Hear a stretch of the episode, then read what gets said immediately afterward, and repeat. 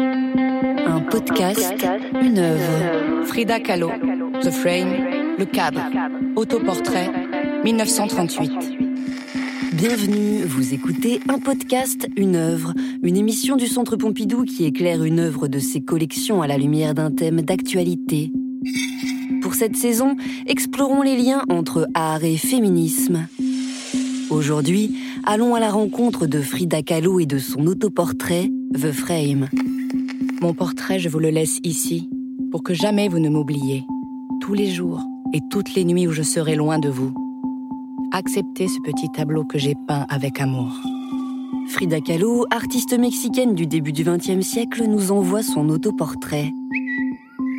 Un oiseau multicolore arrive sur notre épaule et dépose devant nos yeux l'autoportrait de Frida Kahlo. Il nous arrive des terres mexicaines et nous confie l'histoire de Frida, une histoire écrite du bout du pinceau. J'ai travaillé durant toutes ces années avec l'élan spontané de mes sentiments.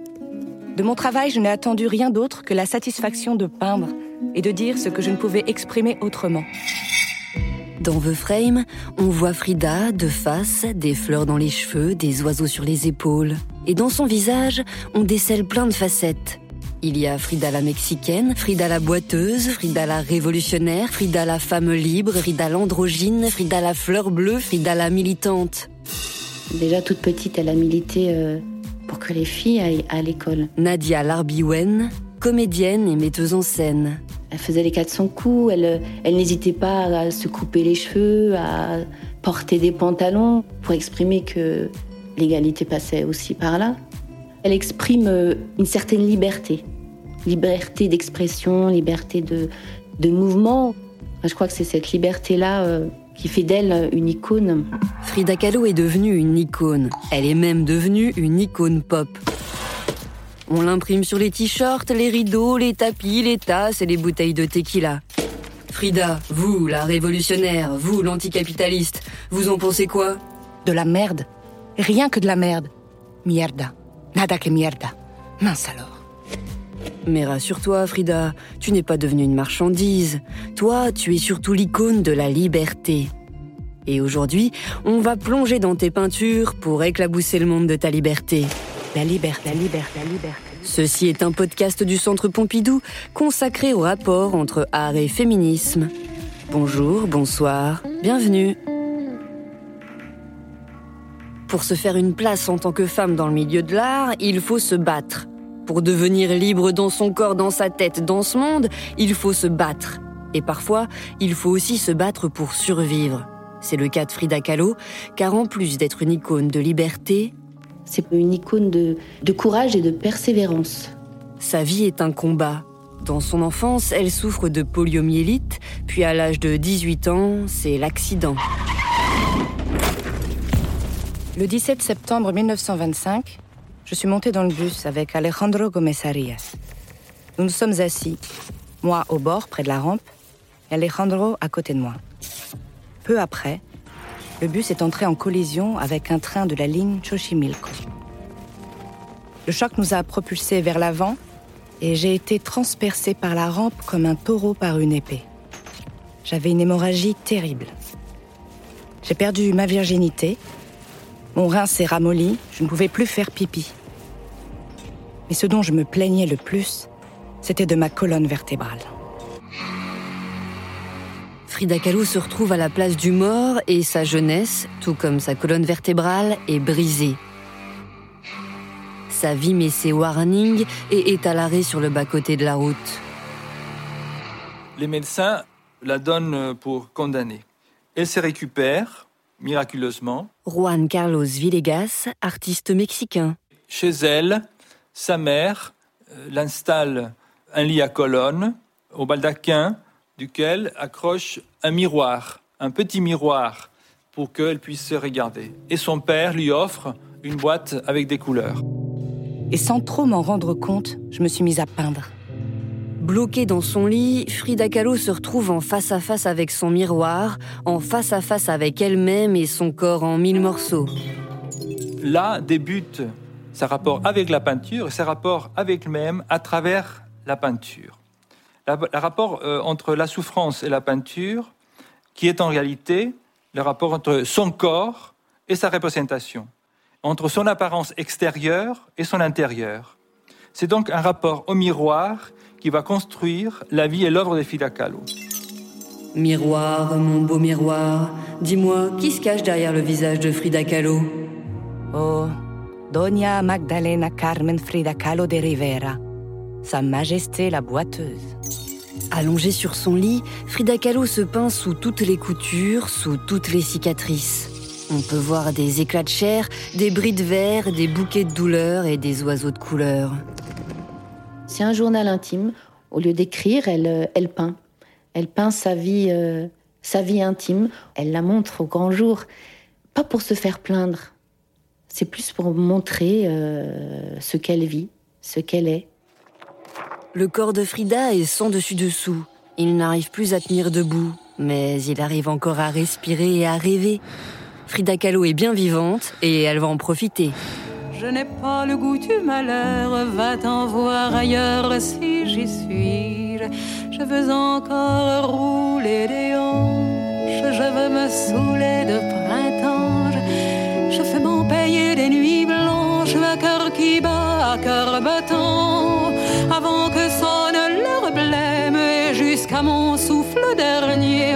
Je veux encore dire je t'aime et vouloir mourir d'aimer. Quelles que soient les épreuves, quelles que soient les douleurs, le mot d'ordre de Frida Kahlo est Viva la vida! Viva la vida! Frida chasse à l'oiseau noir du malheur, épuise la vie dans tout ce qui l'entoure, à commencer par le Mexique. On part en voyage sur sa terre natale et on atterrit dans The Frame. La particularité de, de ce tableau, qui n'est pas très grand, qui est grand à peu près comme une feuille A4, Camille Viéville, historienne de l'art. c'est que donc il y a cette partie peinte par Frida Kahlo elle-même et ensuite un encadrement qu'elle a acheté dans un, un village qui est une production euh, artisanale qui d'ordinaire était destiné à orner soit des miroirs, soit des photographies. Et euh, elle a donc choisi cet encadrement pour euh, venir euh, s'ajouter à son autoportrait. Cet encadrement est, en fait constitué d'un fixé sous verre qui est peint à la main, d'un motif floral et d'oiseaux traditionnel. Frida glisse sa peinture derrière un cadre artisanal mexicain. Le tout se marie si bien qu'on ne sait pas qui a peint quoi. Ce qu'il y a devant nous, c'est un bout de Mexique. On le respire. Frida Kahlo convoque ses ancêtres. D'ailleurs, chut, chut, écoutez, on entend les chants révolutionnaires mexicains sortir de The Frame.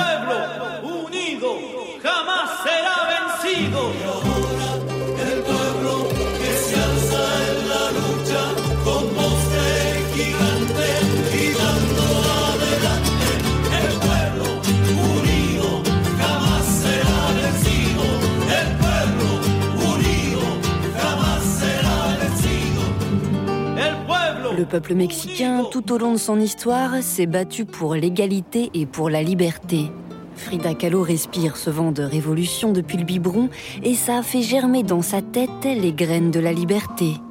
Frida, elle est née en 1907 et elle disait toujours qu'elle était née en 1910, jour de la révolution mexicaine. Elle se revendique fille de la révolution. Et Frida fait sa révolution. Sa révolution, c'est sa peinture. Elle se peignait, elle peignait euh, son corps et, et ça, euh, c'est une belle révolution, je pense. Sa révolution se fait au pinceau, en feu d'artifice de couleurs, en explosion de vitalité et de vérité. La révolution est l'harmonie de la forme et de la couleur. Et tout existe et évolue, répondant à une seule loi, la vie. Personne n'est détaché de personne. Personne ne lutte pour lui seul. Tout est tout et un. L'angoisse et la douleur, le plaisir et la mort ne sont qu'un processus pour exister. La lutte révolutionnaire dans ce processus est une porte ouverte à l'intelligence. Frida Kahlo ouvre toutes les portes. Elle fait des courants d'air pour que les pensées circulent et que tout bouge et que tout vive. Quelle que soit la souffrance, Frida Kahlo garde le poing levé. Elle ne baisse pas les bras, elle ne baisse pas les yeux. Il y a toujours ce regard très fort de Frida Kahlo qu'on retrouve souvent dans ses œuvres et qui était remarqué par les gens qui la rencontraient. C'était quelqu'un de- d'extrêmement charismatique. Euh, ce regard est par ailleurs souligné par euh, ce fameux sourcil euh, très épais qu'elle euh, porté, qui était comparé, comparé par Diego Rivera, donc qui était son mari, à un oiseau. Et c'est vrai qu'il a une forme d'oiseau, ce sourcil imposant. Et ça fait partie, évidemment, ce sourcil de l'identité de Frida Kahlo revendiquée. Elle accentue forcément ses traits, ses, sourcils, sa, sa moustache. Elle veut pas faire partie d'un code. Le corps de Frida Kahlo est enfermé dans une cage, mais son regard oiseau lui permet de prendre de l'altitude et de voir plus loin et de voir plus libre. Je pénètre le sexe de la terre entière. Sa chaleur m'embrase et tout mon corps effleure la fraîcheur des tendres feuilles. Leur rosée est la sueur d'un amant sans cesse renouvelé. Ce n'est ni de l'amour, ni de la tendresse, ni de l'affection, c'est la vie entière Vu d'en haut, il n'y a plus de barrières, plus de frontières. Il n'y a plus que de la vie. Et tout est possible.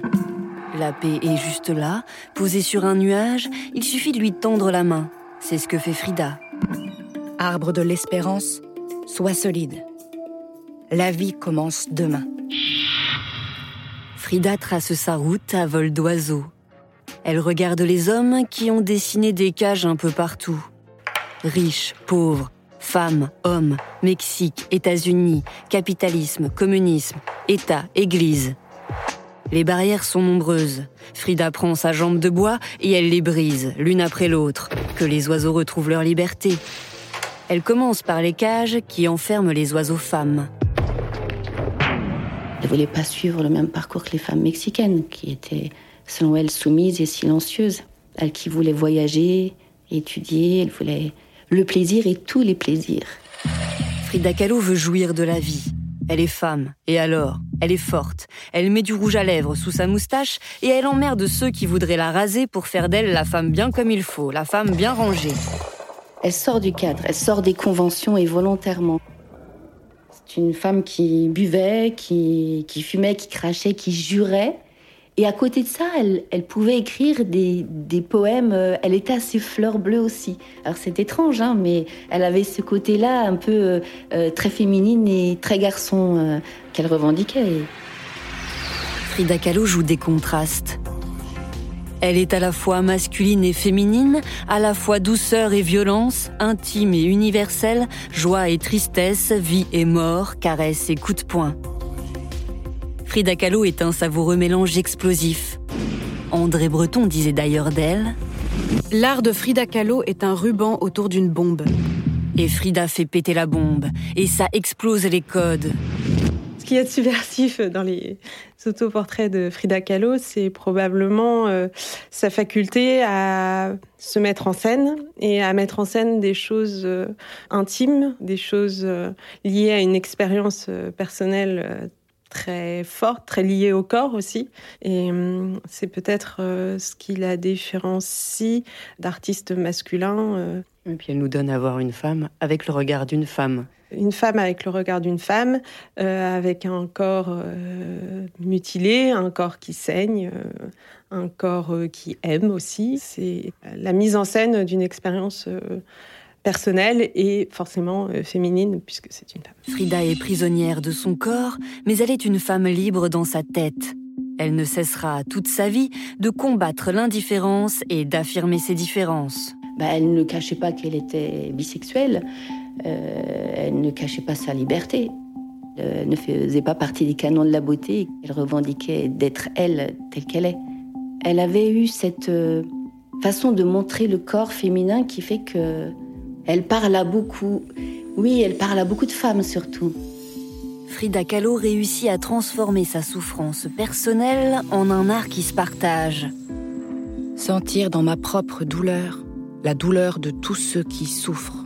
Et puiser mon courage dans la nécessité de vivre pour me battre pour eux. Elle parle d'elle, elle parle de nous. Frida Kahlo fait de son intimité un message universel. Écoutez. Je suis comme je suis. Je suis faite comme ça. Quand j'ai envie de rire, oui, je ris aux éclats. Et puis après, qu'est-ce que ça peut vous faire? Je suis comme je suis. Nous sommes comme nous sommes. Il faut s'affirmer tel quel. Mais ce n'est pas toujours facile et ce n'est pas toujours bien vu. Surtout quand on est femme, qu'on est artiste, qu'on est né dans les années 1900, qu'on est libre et qu'on est la femme de Diego Rivera. Forcément, hein, on ne peut pas parler de Frida sans parler de Diego. Elle a été quand même beaucoup dans l'ombre de Diego Rivera, qui était vraiment très connu, et ce, dès leur euh, rencontre. Il faisait partie vraiment euh, du groupe des muralistes euh, qui a eu une importance primordiale dans l'histoire de l'art mexicain après la révolution de 1910. Donc elle a une place un, un petit peu dans l'ombre, en tout cas d'un point de vue public. À son époque, Frida Kahlo est surtout considérée comme un personnage et comme la femme d'eux, pas comme artiste. On parle des robes de Frida, on parle de la moustache de Frida, on parle du caractère excentrique de Frida, on parle de Frida aux côtés de Diego Rivera. Tiens, tiens, on dit Frida et Diego Rivera. Y a pas un truc qui cloche? Pourquoi on, on l'appelle par son prénom et, et Diego Rivera par son nom? On peut l'expliquer par euh, la misogynie ambiante. C'est comme quand on dit Ségolène pour Ségolène Royal. Voilà, c'est euh, une manière de un peu de d'infantiliser les femmes, quoi, de les réduire euh, sans cesse à un statut inférieur. On amoindrit un petit peu son importance en l'appelant par son prénom. Mais aussi, on... c'est plus intime quand on dit Frida. on se sent plus proche d'elle, comme si c'était une amie. Frida Kahlo nous livre son intimité. Alors on a envie de l'appeler Frida. On a l'impression de la connaître. On a l'impression qu'elle nous connaît. Je suis avec Frida, je cherche les couleurs de l'envers du décor. Au fil du temps, au cours du vent, Frida a réussi à se faire une place dans les musées et dans l'imaginaire collectif. Ainsi, elle est devenue Frida Kahlo, l'artiste, elle est aussi notre sœur, notre amie intime, notre phare contre l'intolérance et notre canne pour porter nos différences. Elle ne cherche pas à s'embellir. Elle est elle telle qu'elle. Et je crois que c'est ça qui fait que beaucoup d'entre nous peuvent se, voir en elle, qu'on soit euh, féministe, euh, homosexuelle, euh, blanche, brune, noire, handicapée, métisse.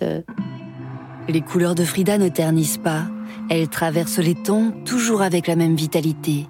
Et quand on regarde l'autoportrait de Frida Kahlo, on se sent envahi par un vent de liberté, par un goût de révolution. J'aimerais que mon œuvre contribue à la lutte pour la paix et la liberté.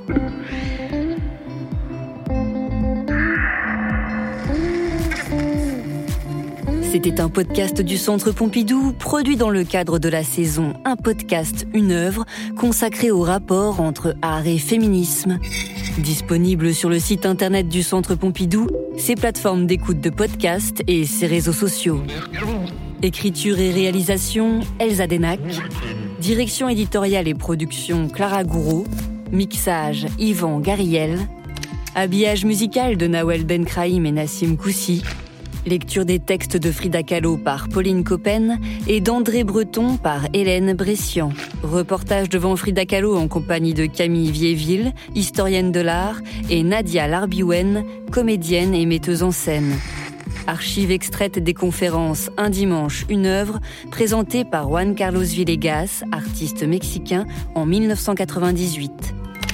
Extraits musicaux de Barbara, Inti Limani, Juliette Gréco et Catherine de la Salle. Merci à chacune et chacun d'entre vous pour votre écoute et à bientôt